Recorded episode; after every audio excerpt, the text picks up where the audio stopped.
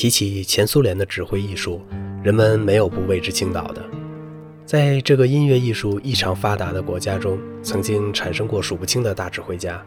在二十世纪早期最为著名的大师级人物中，除了较早定居在西方国家的库谢维斯基之外，还有萨默苏德、高克、穆拉文斯基、海金、梅里克、帕沙耶夫、伊万诺夫和稍后一些的康拉德申等人。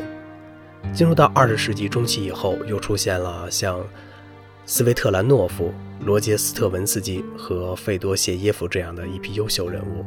然而，在这些众多的人物之中呢？在国内和世界上影响最大的、真正能够称得上领袖式人物的人，那非是穆拉文斯基莫属了。穆拉文斯基这个备受人们尊敬的人物，他的名字是二十世纪指挥艺术史册上最为光彩和耀眼的名字之一。现在，人们早已将他与本世纪中最伟大的指挥家奥曼迪和卡拉扬等人并列在一起了。叶夫尼根·穆拉文斯基于1903年出生在俄国的圣彼得堡。他早年曾在彼得堡大学中学习。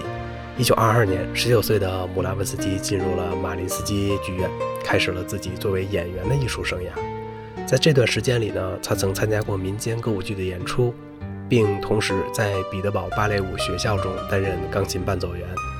1924年，布拉文斯基考入了著名的彼得堡音乐学院，及当时的列宁格勒音乐学院。在该院指挥系中，师从著名的指挥家高克。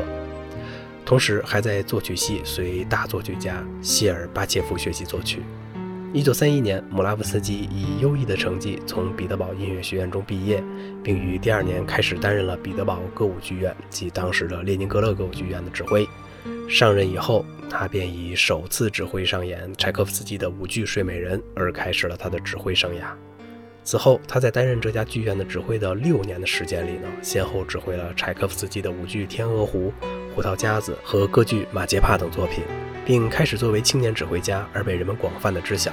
一九三八年，姆拉文斯基在国内影响最大的全苏指挥比赛中一举夺魁，获得该次比赛的一等奖。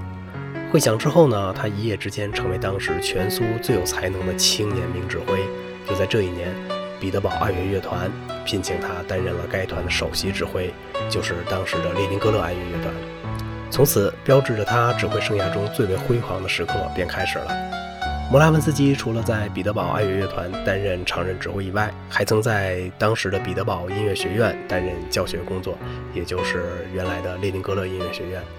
一九六三年，六十岁的姆拉文斯基获得了彼得堡音乐学院指挥教授的称号。此外，他还曾在一九五四年被封为苏联人民演员的称号。一九七三年，又获得了社会主义劳动英雄的称号。同时，他还多次荣获了前苏联国家奖金和列宁奖金。姆拉文斯基是前苏联音乐界中最著名的音乐家之一，同时也是前苏联指挥界中的元老人物。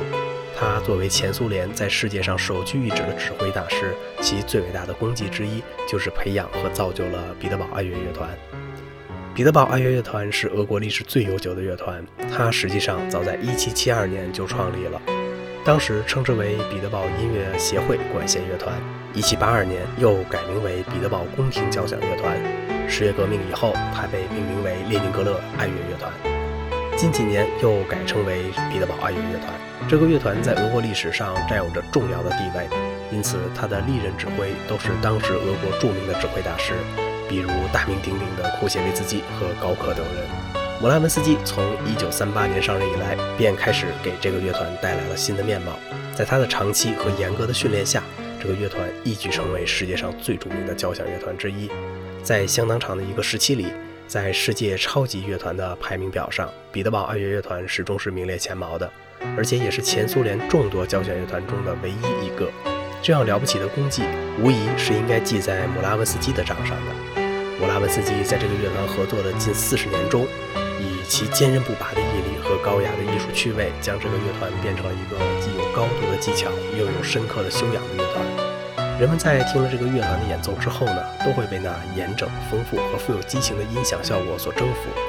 每当这时呢，人们便会不由自主地想到姆拉文斯基，并对其在训练乐队时的精湛手法和魔力般的技巧表示出深深的敬佩。说到姆拉文斯基的魔力，确实是每个聆听过他指挥演奏的人都惊叹不已的。同样一个乐队，在姆拉文斯基手中发出的声音就是那样的光彩、协调、清晰和层次分明。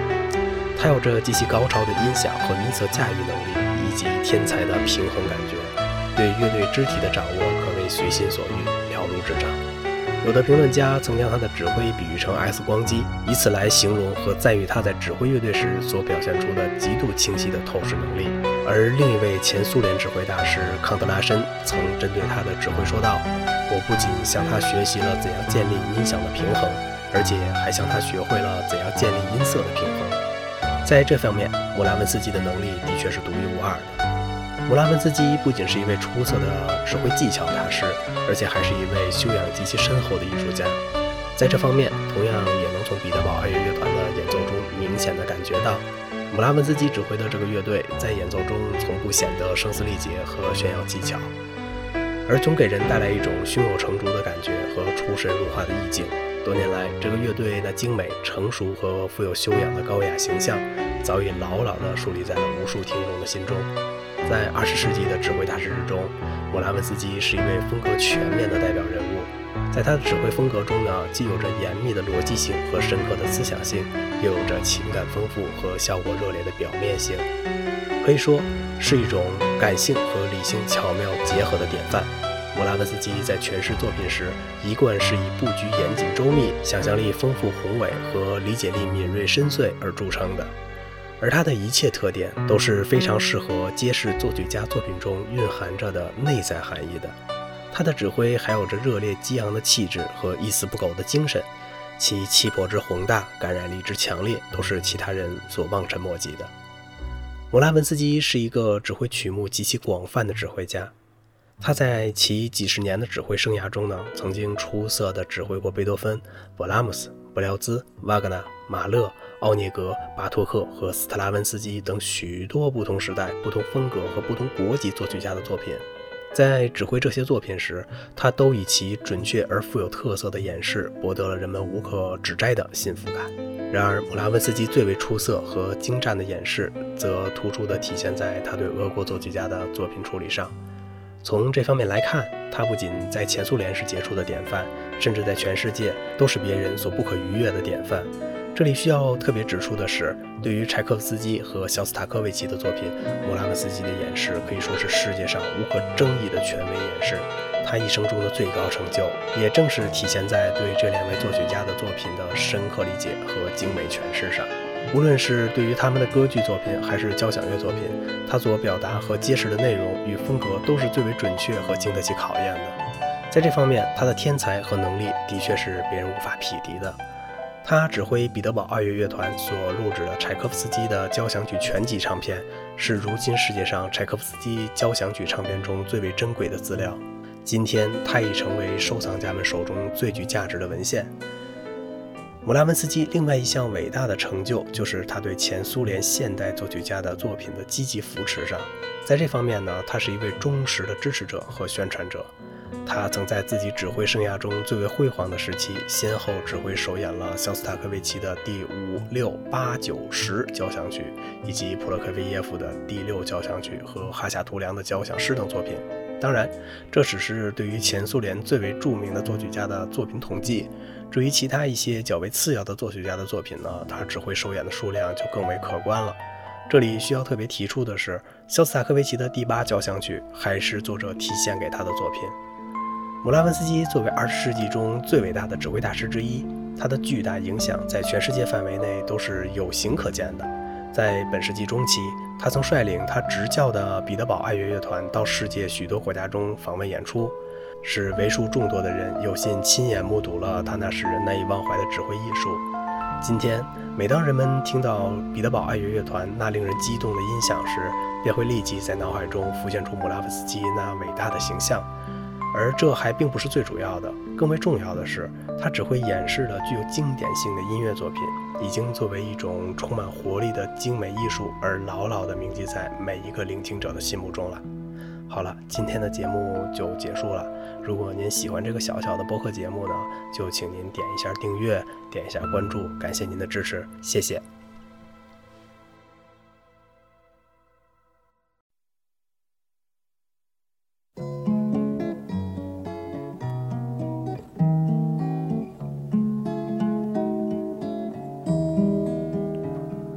Yes, Brasil.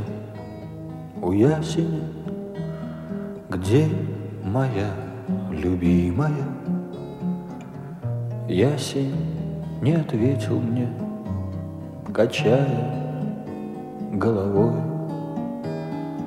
Я спросил у тополя, где моя любимая?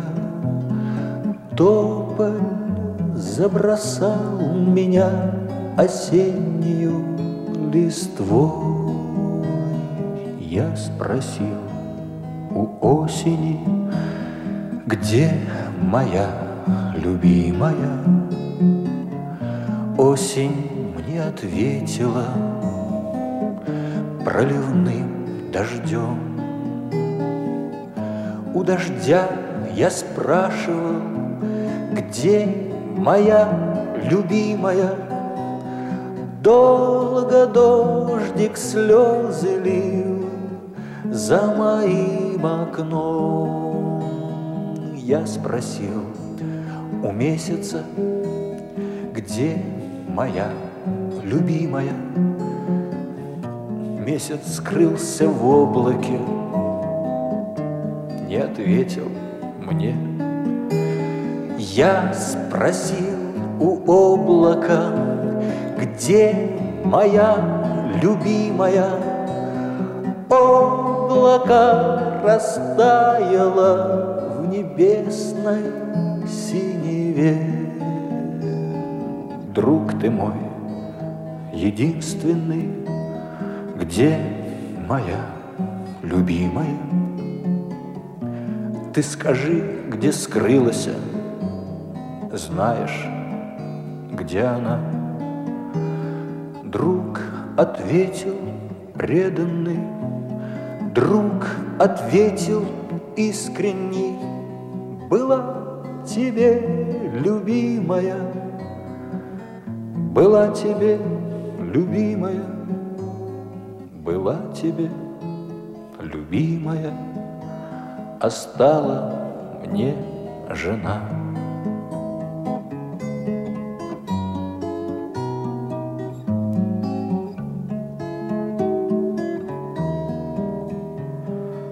Я спросил у ясеня, я спросил у тополя, я спросил у осени.